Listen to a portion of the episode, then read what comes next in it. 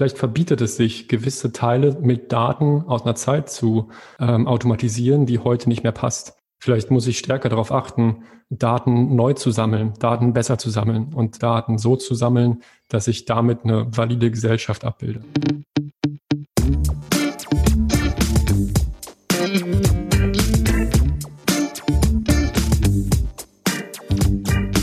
In einer Welt leben, in der Vielfalt herrscht und sehen im digitalen Wandel die Chance, diese Vision zu verwirklichen. Du willst das auch? Dann bist du hier genau richtig. Und damit ein herzliches Willkommen beim DMW Podcast, einem Format der Digital Media Women. Hallo Philipp. Hallo. Willkommen im DMW Podcast. Ich bin sehr froh, dass du heute unser Gast bist. Du bist äh, Machine Learning Enthusiast. Du hast eine Firma gegründet, die sich mit Machine Learning beschäftigt, bist da Machine Learning Engineer und Head of AI, äh, die nennt sich Limebit. Und du bist auch Dozent. Ähm, erzähl uns doch mal ganz kurz von deinem Hintergrund und ja, wie du zum Thema gekommen bist. Ja, sehr gerne und vielen Dank für die, für die Einladung hier. Ähm, Genau. Also ich bin zum, zum ganzen Data Science Machine Learning Thema eigentlich über meine Zeit bei IBM gekommen. Ich habe erst ähm, fünf, sechs Jahre bei IBM gearbeitet und danach war mir das alles ein bisschen groß und dann ähm, haben wir uns ähm, quasi ich mit, mit Kollegen selbstständig gemacht und eine Firma für Data Science und Machine Learning gegründet. Das ist jetzt ungefähr fünf Jahre her. Und seitdem sind wir quasi in diesem Bereich ausschließlich unterwegs. Ähm, zufällig kam dann zu einer sehr ähnlichen Zeit auch eine Dozentur an der FOM-Hochschule, wo ich jetzt auch seit ungefähr fünf Jahren unterrichte, ähm, auch Data Science und Machine Learning. Und das habe ich dann so ein bisschen weiter ausgebaut quasi als meinen, meinen zentralen ähm, Fokuspunkt. Und genau, darum dreht sich jetzt mein Alltag. Genau, und darum soll es sich auch heute drehen. Wir kennen uns nämlich, ähm, kurzer Disclaimer für alle HörerInnen. Philipp habe ich letztes Jahr kennengelernt im Rahmen meiner zweiten Bachelorarbeit, worum es ging, äh, war das Thema Ethik und Machine Learning und wie man Werte beziehungsweise Ethik eben berücksichtigen kann, wenn man Machine Learning Algorithmen ähm, programmiert und ähm, sich Konzepte überlegt. Und Philipp war ein Experte im Rahmen meiner Experteninterviews und da haben wir uns eben über Machine Learning unterhalten und warum es eben wichtig ist, bestimmte Werte damit zu integrieren. Und wir haben jetzt schon, glaube ich, ein paar Begriffe genannt, äh, wo viele vielleicht gar nichts mit anfangen können. Es dreht sich hier jetzt ja in dem Sinne um künstliche Intelligenz, was die meisten eben gerade in Medien und überall mitkriegen. Und wir reden die ganze Zeit von Machine Learning beziehungsweise maschinellem Lernen. Und um jetzt äh, mal einen kurzen ähm, Hintergrund zu geben, um Verständnis zu schaffen, wollen wir jetzt äh, erstmal aufklären, was ist denn eigentlich KI, künstliche Intelligenz? Genau. Ich glaube, ich glaube, künstliche Intelligenz ist ein wahnsinnig schwieriger Begriff, weil, weil, weil, weil er ein Begriff ist für eigentlich einen Fachbereich oder für ein Ziel, bei dem eigentlich sofort alle möglichen Gefühle gleich mitschwingen. Weil das kennt man irgendwie aus futuristischen Filmen oder man hat eine ganz verrückte Idee davon, wie Terminatoren aussehen könnten und irgendwie so. Und von daher sprechen wir bei der, glaube ich, auch die ganze Zeit eher von Machine Learning, weil das eigentlich der viel, viel bessere Begriff ist, weil er deutlich mehr aussagt, was denn eigentlich passiert. Denn für mich, in meinem Verständnis, wäre, wäre künstliche Intelligenz immer irgendwie ein Ziel, auf das man hinarbeitet. Und Machine Learning eigentlich eher so die Verfügbarkeit und der Werkzeugkoffer, der uns so ein bisschen da, dahin führt. Mhm. Künstliche Intelligenz ist so ein, auch so ein anmaßender Begriff, ne? Also dieser Intelligenzbegriff, der ist was ganz Menschliches und jetzt möchte der plötzlich in so einen Computer oder aus einem Computer rauskommen und das hat was Anmaßendes und deswegen ist der Begriff ganz kompliziert. Genau, ist auch spannend. Viele, die den Begriff künstliche Intelligenz hören oder auch verwenden in, in ihrem Alltag, die denken, dass es eigentlich so eine abstrakte Welt ist in der Zukunft, etwas, wo wir was auslagern und was von selbst irgendwelche Lösungen schaffen wird. Ne? Mhm. Also quasi ganz ohne Zutun. Deshalb auch große Ängste von Menschen und Gesellschaft, dass uns irgendwann die KI überrumpeln wird und selbst vielleicht Entscheidungen trifft. Und wenn jetzt eben Unternehmen, und deshalb bist du heute auch hier und du bist der Experte in dem Bereich, wenn Unternehmen künstliche Intelligenz einsetzen, dann hat das ja nichts mit Outsourcing eigentlich von, ja, Gedanken oder, oder irgendwie Konzepten zu tun, sondern es sind bestimmte Anwendungsbereiche, die durch bestimmte Prozesse automatisiert beziehungsweise eben auch unterstützt werden können. Was für verschiedene Bereiche gibt es denn da? Genau. Also man unterscheidet dann, oder man kann künstliche Intelligenz dann eigentlich ganz gut nach dieser starken und schwachen KI bezeichnen, ne, worauf du auch gerade hindeutest. Also diese starke KI ist irgendwie so das große Ziel der selbstdenkenden und vielleicht selbstbewussten Maschinen. Davon sind wir ganz, ganz weit entfernt. Was wir jetzt haben, ist wirklich so eine ganz, ganz kleine Ecke, die abgedeckt werden kann und die automatisiert werden kann. Und von daher wäre Machine Learning eigentlich eher so eine Art von Weg zu mehr Automatisierung, anstatt dass es ein Weg zu wirklich intelligentem Verhalten irgendwie wäre.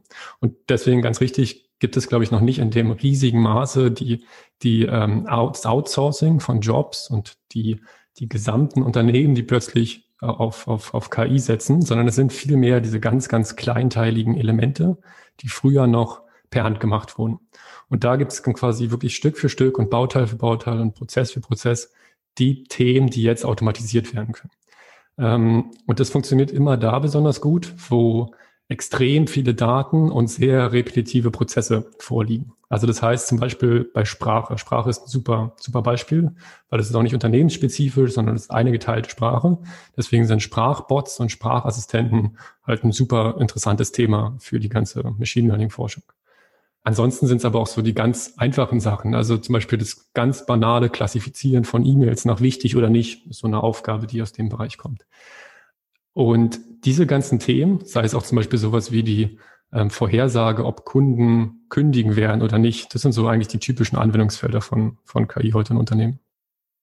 Du hast gerade schon gesagt, äh, schwache und starke KI. Zum Beispiel reden wir von Alexa oder Siri oder ähm, anderen Sprachassistenten auf Handys. Und äh, die sind halt spezifiziert auf einen Bereich. Die können für uns To-Dos erstellen, die können eine WhatsApp schicken, ähm, wenn wir das möchten. Und wenn wir über starke KI reden, dann ähm, gibt es die noch nicht, sondern wir reden über eben ja, Protagonisten beziehungsweise Agenten aus Film, sowas wie aus Hör oder Ex Machina, äh, Roboter, Humanoide die einfach ein komplettes Selbst haben und am Ende ähm, ja vielleicht auch die Welt beherrschen. Genau. Genau, aber diese, diese Ideen, die sind uns ja extrem präsent, weil ich meine, wir gucken sowas wie iRobot und da geht es dann um KI und dann ist KI plötzlich auch immer gleich Roboter ganz häufig. Das hat nichts miteinander zu tun. Und, ähm, und das beeinflusst aber den Diskurs. Und deswegen ist es, glaube ich, super gut, wenn, ähm, wenn viel, viel mehr darüber gesprochen wird, was es eigentlich wirklich ist und auch in Talkshows nicht so sehr über KI, sondern eigentlich über die Anwendungsfälle und über die Folgen gesprochen wird, weil die sind schon real. Aber diese Angst vom Terminator, ähm, die ist nicht real. Die ist, die ist, glaube ich, nicht, nicht plausibel. Du hast ja schon ein bisschen die Einsatzgebiete in äh, Unternehmen beschrieben. Vielleicht können wir noch mal darauf eingehen, was vielleicht der Unterschied zwischen überwachten und unüberwachten Lernen ist und auch äh, was am Ende äh, Deep Learning ist und neuronale Netze. Das sind unterschiedliche Arten, ähm, eben Machine Learning einzusetzen, die ähm, vielleicht ab und zu über einen Haufen geschert werden, aber äh, ganz spezifische Eigenschaften haben und die auch relevant eben für uns als Gesellschaft am Ende mhm. sind. Genau, also wir unterscheiden eigentlich so ungefähr, also wir unterscheiden drei Hauptbereiche von, von Lernmethoden und die unterscheiden wir, weil wir jeweils quasi eine andere Grundsituation vorfinden. Und die eine Situation ist das überwachte Lernen, dann gibt es das unüberwachte oder selbstüberwachte Lernen und dann gibt es das bestärkte Lernen. Und ähm, das überwachte Lernen ähm, oder das Supervised Learning ist quasi eine Lernform, bei der ich ähm, einen Datensatz habe und ich weiß, was dieser Datensatz, was das bedeutet. Zum Beispiel machen wir es an einem Beispiel, ich habe einen Kunden und ich weiß, ob der Kunde oder die Kundin am Ende des Vertrags kündigen wird. Und was ich jetzt machen möchte, ich möchte jetzt einen Machine Learning Agent darauf trainieren, die Beziehung zwischen diesen beiden Punkten zu finden. Also zwischen diesem Informationsvektor, was ich alles über die Kundin weiß, und dem, dem Ziel, ob diese Kundin kündigen wird oder nicht. Und dazwischen stelle ich quasi diese Beziehung her. Das ist, ähm, das ist überwachtes Lernen. Beim unüberwachten Lernen habe ich, äh, fehlt mir eine dieser Informationen, nämlich die Information, ob die Kundin kündigen wird oder nicht. Stattdessen möchte ich vielleicht auch eine ganz andere Fragestellung stellen. Zum Beispiel möchte ich meine Kundinnen clustern. Ich möchte wissen, aus welchen Milieus die kommen oder aus welchen Gruppen, in welche Gruppen die sich von selber einordnen. Das heißt, ich möchte was rausfinden, was ich vorher noch nicht wusste. Also Clustering wäre so eine ganz typische Aufgabe im im unüberwachten Lernen. Und der dritte Teil ist das bestärkte Lernen. Da habe ich keinerlei Daten, die in irgendeiner Form als quasi Excel-Tabelle vorliegen. Also ich habe keinerlei tabellarische Daten, sondern ich habe nur eine Umwelt, in der ich mich bewegen muss. Ähm, sowas wie autonomes Fahren ist zum Beispiel so eine typische Aufgabe, denn diese, die Daten, die da vorliegen, also sensorische Messdaten, die irgendwelche Abstände irgendwo hinmessen, die liegen halt nicht als Tabelle vor, sondern ich mache etwas und bekomme quasi eine Antwort zurück. Also ich bewege mich einen Meter und dann verändern sich diese sensorischen Werte. Und das mache ich immer und immer wieder. Und deswegen brauche ich da eben spezielle andere Lernalgorithmen. Wir haben jetzt gerade schon über Daten und Training geredet. Wenn wir jetzt Algorithmen trainieren, dann hat das ja nichts mit äh, Kraftraum oder sowas zu ja. tun. Ne? Wie trainieren wir denn? Also warum trainieren wir und äh, mit was trainieren wir? Mhm. Also wir bleiben am besten so ein bisschen in diesem überwachten Lernen, weil das da eigentlich der Großteil dessen, was heute im Machine Learning passiert, passiert im überwachten Lernen. Das ist nicht der spannendste Bereich. Der spannendste Bereich ist vielleicht das bestärkte Lernen, das Reinforcement Learning. Aber wir bleiben mal da, weil das einfach der meist verwendete ähm, Teil von Algorithmen ist. Und was wir da eigentlich machen, ist, wir stellen ja eine Beziehung her zwischen irgendwelchen Informationen und irgendeinem Zielwert. Die Informationen könnte auch zum Beispiel Informationen über Patienten sein und die, der Zielwert, ob diese Patientin ähm, einen Schlaganfall haben wird oder nicht. Und dieses Training ist eigentlich, dass ich das richtige Muster zwischen diesen beiden Seiten finde, also zwischen den gesundheitlichen Daten und meinem, meinem Outcome oder meinem Event, was da passiert. Und dieses Training ist eigentlich nur die Suche nach der richtigen Gewichtung der Information. Denn was ich mache, ist, ich nehme eigentlich diese ganzen Datenpunkte, die ich über eine Patientin habe, und drücke diese Datenpunkte zusammen auf die Information ob diese Patientin einen Schlaganfall oder einen Herzfehler oder irgendwie sowas innerhalb des nächsten Jahres haben wird. Und die Gewichte und das Training ist quasi, wie drücke ich diese Informationen dann zusammen? Welche Information, die ich habe, hat denn mehr Wert und mehr Einfluss auf mein Ziel als eine andere? Und daher suche ich quasi genau diese richtige Gewichtung. Und die Suche nach dieser richtigen Gewichtung, die nennen wir Training auch wenn das überhaupt nichts natürlich mit dem menschlichen Training oder einem Krafttraining zu tun hat. Ja, also wir suchen Muster, die im Idealfall auf einen Großteil der Menge anwendbar ist, für die der Algorithmus dann geschaffen ist. Und äh, wir versuchen auf Basis der Daten ja ein Modell dieser spezifischen Welt zu mhm. modellieren. Und Daten haben ganz spezifische Eigenschaften. Also die Daten sind eigentlich die Essenz eines jeden Machine Learning Algorithmus, weil sie uns ja die Welt vorgeben, in der wir Muster suchen und aus der Welt dann auch eigentlich die Lösungen kommen. Und welche Rolle spielen ähm, Daten jetzt ganz spezifisch? Mhm. Also wenn so künstliche Intelligenz unser großes Ziel ist und Machine Learning der Werkzeugkoffer, aus dem wir uns bedienen können mit verschiedenen Algorithmen, dann wären Daten quasi so ein bisschen der Rohstoff, auf dem wir das aufbauen. Und das Problem ist, dass ich, oder die Situation ist, dass ich Muster identifizieren möchte. Und wie du sagst, ich brauche dafür Daten, aber ich brauche wirklich extrem viele Daten. Denn das, was ja das Ziel ist, ähm, ist, ich möchte ein bestehendes Grundmuster in diesen Daten finden, um es dann zu verselbstständigen, um es dann quasi zu automatisieren. Ähm, also quasi, wenn man es überträgt, dann habe ich zum Beispiel eine HR-Abteilung und diese HR-Abteilung, die nutzt, die bewertet schon seit Jahren Bewerber automatisiert aus. Ob die eingeladen werden oder nicht, sagen wir mal diese hypothetische HR-Abteilung. Und das Wissen der ganzen HR-Mitarbeiter, ähm, was sie haben, um zu bewerten, ob jemand eingeladen wird oder nicht, das zeigt sich ja irgendwann nach ausreichend vielen Iterationen, zeigt sich das in den Daten. Irgendwo ist jeder Fall mal gewesen und dann bilden sich quasi in dieser Datenmenge bilden sich die Grenzlinien. Und diese Grenzlinien kann ich dann wieder ähm, herausnehmen, also diese Mustererkennung über Machine Learning, um sie dann zu automatisieren. Und genau deswegen sind Daten mittlerweile kein, kein Müll mehr, der irgendwo anfällt und der lästigerweise gespeichert werden muss, sondern quasi ein Rohstoff, aus dem ich irgendwas gewinnen kann. Und jetzt haben wir natürlich aber das Problem, dass gerade sehr junge Unternehmen oder Tech-Unternehmen, die schon per se darauf ausgelegt sind, Daten gut und sinnvoll und viel zu erheben, natürlich einen Vorteil haben gegenüber traditionellen Unternehmen, die wahnsinnig viele Datensilos haben und die sich extrem dezentral aufstellen und die diese Daten dann einfach nicht, nicht mal nutzbar gemacht bekommen. Und genau deswegen haben gerade ganz viele Startups und ganz viele Tech-Unternehmen einen extremen Marktvorsprung. Apropos Daten und Müll. Es gibt im Machine Learning ja auch ein gern genommenes, nicht Sprichwort, aber eine Aussage, Garbage in, Garbage out. Also ähm, hast du verdorbene Daten oder äh, schlechte Daten, die in das Modell einfließen, dann kommt leider auch nichts Gutes bei raus. Genau, also bei diesem Garbage in, Garbage out ist genau dieses große Problem. Ich kann irgendwelche Daten da reinstecken und ich kriege irgendwas raus. Und das Beste, was noch passieren kann, ist, dass der Garbage, der rauskommt, einfach nur nutzlos ist, dass es einfach nicht funktioniert hat, was ich wollte. Das wäre noch das Beste, was passiert. Das, was ganz schwierig ist, ist, wenn ich Garbage-Daten reinstecke, die irgendwo ein Bias, irgendeine Verzerrung, irgendeinen Nachteil haben und die dann einen Output generieren, bei dem ich plötzlich glaube, dass dieser Output wertvoll ist und dass ich den dann nutze. Denn das große Problem, was ja quasi vorherrscht, ist, dass ich diese Automatisierung durch Machine Learning, die qualifiziert einen gewissen Status quo und die konstituiert den als API irgendwo. Also ich habe Garbage-Daten, das merke ich vielleicht gar nicht.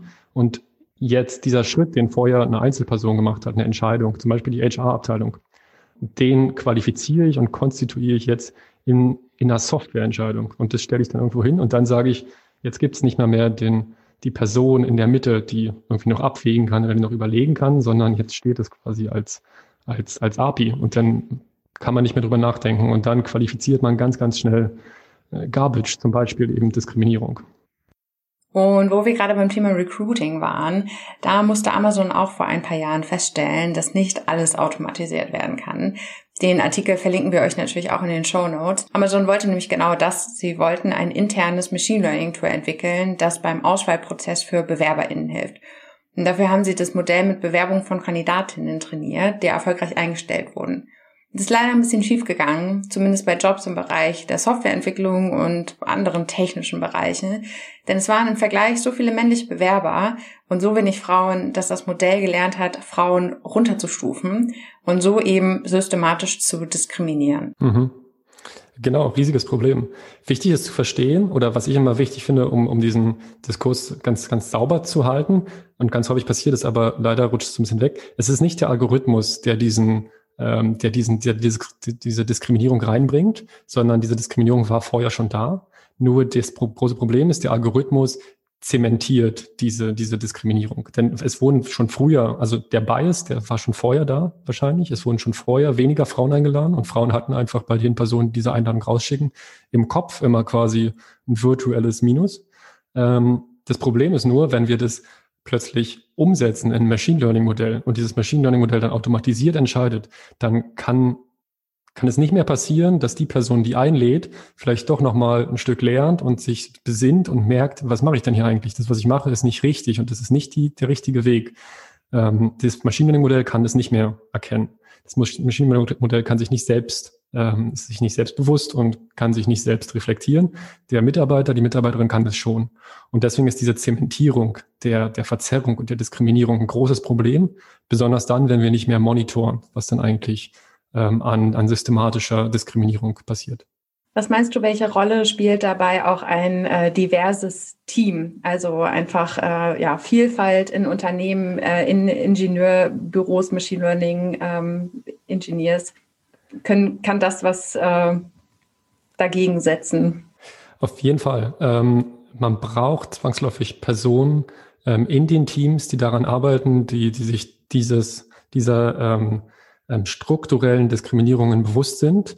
Es braucht jemanden, der darauf hinzeigt und ähm, der die, die Abteilung, das Team ähm, dann dazu bringt, eben darüber nachzudenken. Genauso wie es ja, das wäre ja auch schon die nachgelagerte Variante im Sinne von, wir haben schon den Bias implementiert, jetzt müssen wir den rauskriegen. Den Bias kann man ja auch noch viel früher eliminieren, indem man Daten zum Beispiel strukturierter und anders erhebt, indem man zum Beispiel bei Fotos für Gesichtserkennung darauf achtet, dass sie nicht ausschließlich weiße alte Männer sind, sondern dass ich da eine Diversität abbilde, um eben eine gesamte Gesellschaft abzubilden und um auch da zum Beispiel in der Funktionalität nicht irgendeine systematische Diskriminierung hineinzubauen. Spannendes anderes Beispiel, auf das du auch gerade quasi hingewiesen hast, Google Fotos. Der Fotodienst von Google hatte da leider das kleine Problem, dass die offenbar zu wenig schwarze Menschen in ihren Trainingsdaten von Fotos hatten. Und ja, dass ein äh, Nutzer herausgefunden hat, als äh, er die Fotos von ihm und seiner Freundin klassifizieren wollte in Google Fotos. Also man kann diese Fotos dann taggen lassen. Meinetwegen sind da Vögel drauf oder ein Haus oder Kochen, irgendwie Zutaten oder so. Und dann erkennt die Bilderkennung, was da drauf ist. Und ähm, dieser Anwender hat eben die Fotos hochgeladen und seine Freundin wurde als Affe klassifiziert. Und das war natürlich ein unglaublich großer Skandal, weil ja, das eine unglaubliche Diskriminierung war und eben auch rauskam, dass Google da einfach einen großen Fehler in den Trainingsdaten getan hat. Und bis zum heutigen Tage ähm, kann man tatsächlich in den Google-Fotos in der App nicht nach Affen suchen, da sie äh, das wohl nicht hingekriegt haben, da genug Trainingsdaten zu bekommen. Beziehungsweise, da können wir vielleicht auch nochmal drauf eingehen, wie scharf die Trennung sein muss ne, zwischen, zwischen den Bildern. Also offenbar hat es Google nicht hinbekommen, eben Affen von schwarzen Menschen zu unterscheiden durch äh, einfach nur das äh, Einflüssen von genug Bilderdaten. Mhm. Ähm, ja, also total katastrophaler Fall. Ähm, bei Twitter war das ja auch ganz kürzlich, vor ein, zwei, drei Monaten, glaube ich, erst. Ähm, Twitter hat ja auch so eine automatische, so ein automatisches Bild-Cropping. Wenn ich ein Bild hochlade, was zu groß ist für den Viewport, ähm, also für die Ansicht auf der Seite, wird es immer so ein Stück zurechtgeschnitten und Twitter sucht automatisch nach der Stelle, die quasi angezeigt wird. Und wenn man draufklickt wird, dann sieht man das ganze Bild. Und wenn man eben so ein sehr langes ähm, äh, Bild hat, dann ähm, und da eine Person drauf macht, die weiß ist und eine Person, die dunklere Haut hat, dann wird immer die, die weißere Person bevorzugt und wird quasi immer an den Viewport gerichtet. Und man muss dazu sagen, das ist halt so sehr das Extrem, das ist extrem diskriminierend. Ähm, es ist aber doch teilweise sehr schwer, diese Sachen na im Nachhinein zu identifizieren. Das, was da aber auch ein Problem ist, aus meiner Sicht, ist, dass es ganz wenig Einfluss, ganz wenig Regulierung gibt. Ich meine, das sind Systeme, die, die sind auf allen Handys verfügbar. Das ist ein schwieriger Fall, gar keine Frage, aber das ist ein extrem relevanter Fall, der muss, muss gelöst werden. Aber es gibt halt auch extrem wenig Regulierung, die Unternehmen eigentlich dazu bringt, solche Systeme ähm, fair zu gestalten und darauf zu achten, dass kein Bias drin ist, weil es eigentlich keinerlei legislative äh, Grundlage gibt, die das entsprechend motiviert. Bei Twitter waren es am Ende User, die das entdeckt haben und dann war es quasi irgendeine Form von sozialer Rückkopplung, die gezeigt hat, dass das ein unfaires System ist. Aber es gibt eigentlich ähm, ganz wenig strukturelle ähm, legislative Elemente, die irgendwie dazu motivieren würden oder dazu führen könnten, dass sowas bei Unternehmen bedacht wird. In dem Rahmen spielt ja auch Transparenz eine wichtige Rolle. Ähm, du hast uns vorhin schon erklärt, was eben die verschiedenen Arten von Machine Learning sind. Und wie kann man jetzt als Unternehmen, also wie könnt ihr bei Limebit feststellen, dass eben eure Algorithmen nicht diskriminieren, beziehungsweise wie könnt ihr dem vorbeugen? Gibt es da Arten und Weisen, wie ihr daran geht? Mhm. Ähm, also grundlegend steht, glaube ich, immer die, die Awareness an erster Stelle. Denn wenn ich nicht einfach irgendwo in meine Maschine Daten reinstecke und auf alles vertraue, was hinten rauskommt, ähm, dann habe ich schon mal, dann bin ich schon mal gar nicht so schlecht aufgestellt, wenn ich mir bewusst bin, was ich dann da eigentlich reinstecke. Dann beginnt es, ich kann, ich kann selektieren, welche Informationen ich dem Modell geben möchte und kann damit auch steuern, wo ein Bias entstehen kann. Wenn ich ähm, die Ethnie zum Beispiel gar nicht als, als, als Information reingebe, dann kann ich ähm, auch nicht auf direktem Wege diese Ethnie quasi als Grundlage für eine Diskriminierung nutzen. Ich kann die schon über Proxys nutzen. Ne? Also ich, ich habe immer Datenpunkte, die so über Ecke darstellen, dass es vielleicht eine Person ist, die nicht in Deutschland geboren ist, wenn ich jetzt irgendwie so ein automatisches System habe. Das kann dann wieder diskriminierend sein, da muss ich auch sehr darauf passen. Ich glaube, das Beste oder das erstmal Beste, was man machen kann, ist sehr viel Zeit da rein zu investieren, dieses Modell, was man baut, was ja leider häufig eine Blackbox ist und was häufig leider sehr, sehr unverständlich ist, ähm, dieses eben zu interpretieren. Da gibt es verschiedene ähm, Interpretations-Frameworks, ähm, die man nutzen kann, um zu gucken, was genau auf meinem Bild wird dann jetzt zum Beispiel gerade als Mensch klassifiziert. Welche Elemente sind es denn, die wie stark dazu beitragen, dass jemand als Mensch klassifiziert wird auf dem Bild? Sind es halt die Nase und die Augen und die Gesichtsform? Und dann könnte ich gucken, was sind denn die Unterschiede, wenn ich das jetzt, wenn jetzt plötzlich was Diskriminierendes rauskommt? Welche Teile sind es denn? Und da muss ich entweder ähm, algorithmisch nachlegen oder ich muss eben mehr Daten nachlegen, um das ähm, zu lösen. Die Probleme sind lösbar, aber man muss sehr viel Zeit daran investieren, die Modelle zu interpretieren und dieses sehr abstrakte Geflecht von so einem neuronalen Netz ähm, lesbar zu machen. Wenn wir ähm, jetzt eben auf die Machine Learning-Algorithmen schauen, sind Daten eben unglaublich relevant. Wir hatten eben äh, die Aussage Garbage in, Garbage out.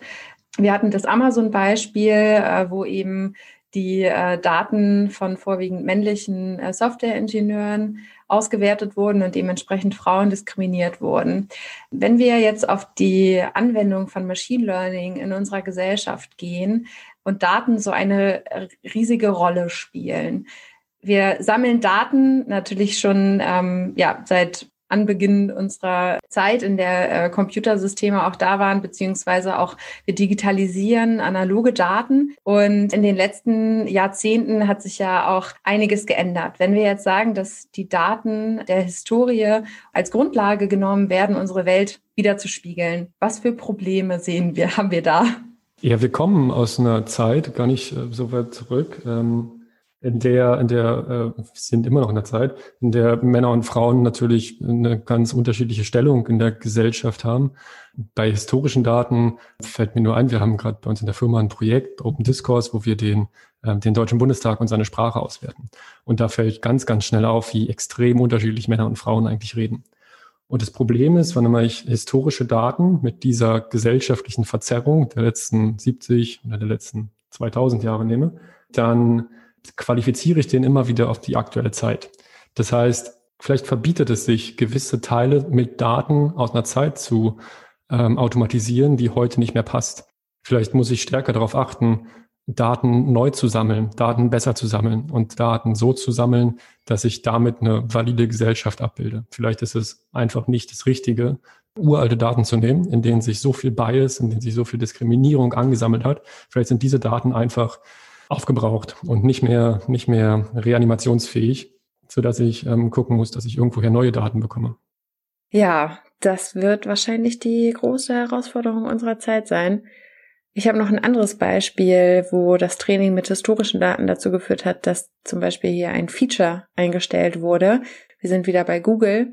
Diesmal geht's um den E-Mail-Klienten Gmail und EntwicklerInnen hatten ein sogenanntes Smart Compose Feature implementiert, das beim Schreiben von E-Mails Sätze vervollständigen sollte oder vorschlägt. Mhm.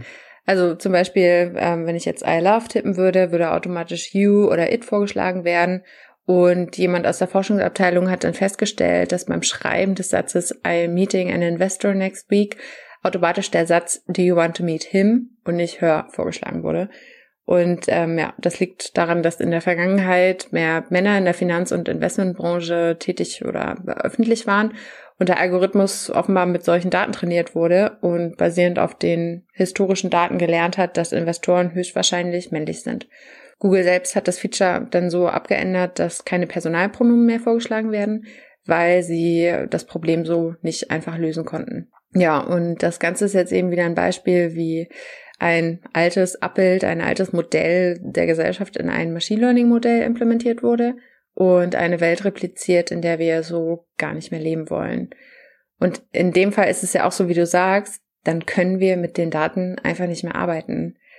Was meinst du, wie können wir dahin kommen, dass Unternehmen das Problem verstehen und dass in unserer Gesellschaft, wo Machine Learning und KI gerade immer noch so gehypte Themen sind und es eben um schnelle Anwendung geht, vielleicht solche gesellschaftlichen und ethischen Themen gar nicht hinterfragt werden.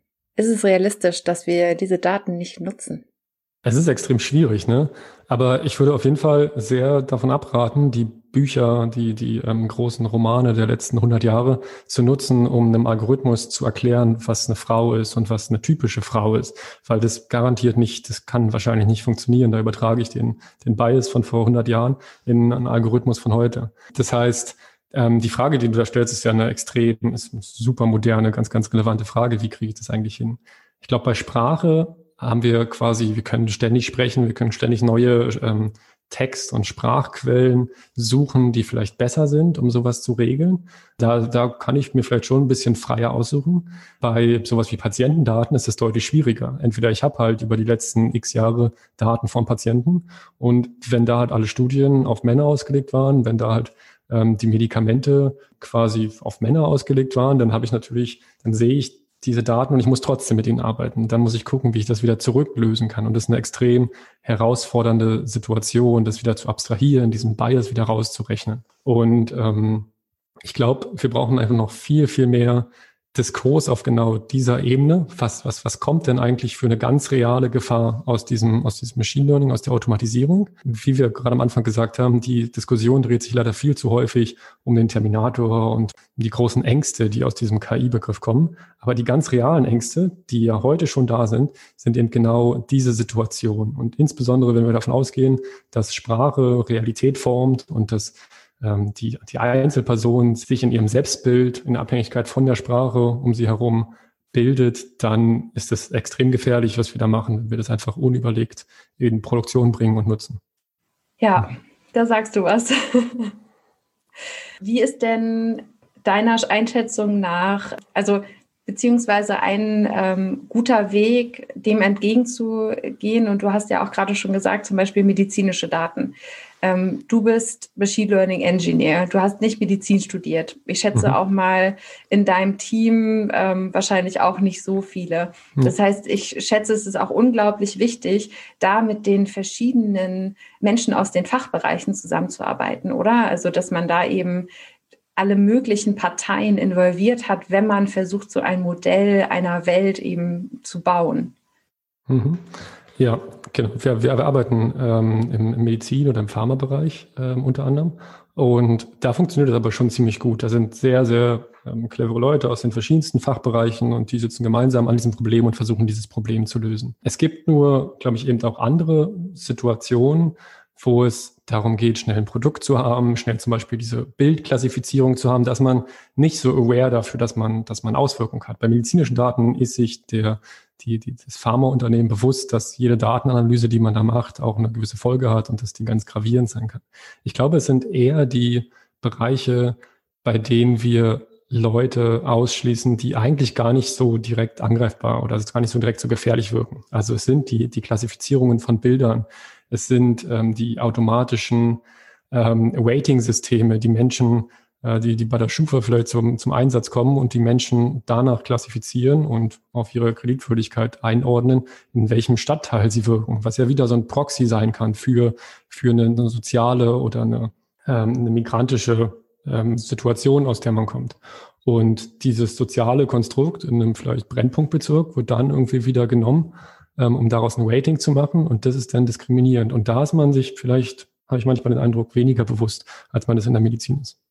Und vielleicht ist dabei auch ein wichtiger Punkt, und das hast du äh, auch schon gesagt, dass eben die Machine Learning-Algorithmen beziehungsweise die Programme einfach eine Annäherung, ein, äh, ein unterstützendes Ergebnis liefern, aber dass es am Ende immer eine Person ist, ein Mensch, die eben nochmal eruieren kann auf Basis von auch vielleicht anderen Daten, ob dieses Ergebnis jetzt so angewandt wird oder nicht. Also, dass es eben nicht komplett automatisiert ist, dass mhm. eben die, der Machine Learning Algorithmus irgendwie automatisch irgendwelche Entscheidungen selber trifft, sondern dass es eher Annäherungen sind oder Genau. Und das wäre ja ganz, ganz, das wäre eine, einigermaßen eine Lösung für ein paar dieser Probleme, ne? Denn wir haben gesagt, der KI-Begriff, der ist, der kann als anmaßend verstanden werden. Intelligenz ist so ein, so ein Ding von Menschen und das ist nichts, was, was übertragbar wäre auf Maschinen. Und Menschen haben Angst vor Outsourcing und vor den nächsten Robotern und vor Jobverlust. All diese Probleme ähm, haben einen bestimmten Teil von Validität, ähm, glaube ich. Ich glaube aber, die, die, die sinnvolle Sache und der sinnvolle Weg, in den wir es treiben sollten und da müsste dann, glaube ich, auch politisch in diese Richtung ähm, weitergedacht werden, wäre eben dieses Zusammenspiel von, wir haben, wir haben Menschen und wir können quasi mit smarten Maschinen, äh, mit ähm, künstlicher Intelligenz den ganzen Prozess verbessern. Aber es geht nicht um das eine oder um das andere. Es geht nicht um darum, dass das eine das andere ablöst. Das ist keine, keine binäre Welt, sondern wir können gucken, an welchen Stellen das irgendwie wieder zusammenpasst und an welchen Stellen das ähm, sich gegenseitig ergänzen kann. Ich glaube, das gibt äh, auch ein bisschen Hoffnung. Also es kann besser werden, vielleicht neutraler und fairer, solange wir transparent sind, was die Daten angeht, solange wir nicht historische Daten äh, als Grundlage für das Modell unserer Welt nehmen und solange wir auch ein diverses Team haben mit verschiedenen äh, Menschen, verschiedenen Fachbereichen, damit wir eben auf diese Sachen achten. Ne? Ja, ganz, ganz dringend auf jeden Fall. Super. Ja, Philipp, ich glaube, das sind auf jeden Fall doch dann auch am Ende positive Aussichten zum Thema künstliche Intelligenz und Machine Learning. Und ich hoffe, wir konnten da so ein bisschen die Angst nehmen, ein bisschen Verständnis schaffen. Und ja, bedanke mich für dieses Interview. Sehr gerne. Vielen Dank dir.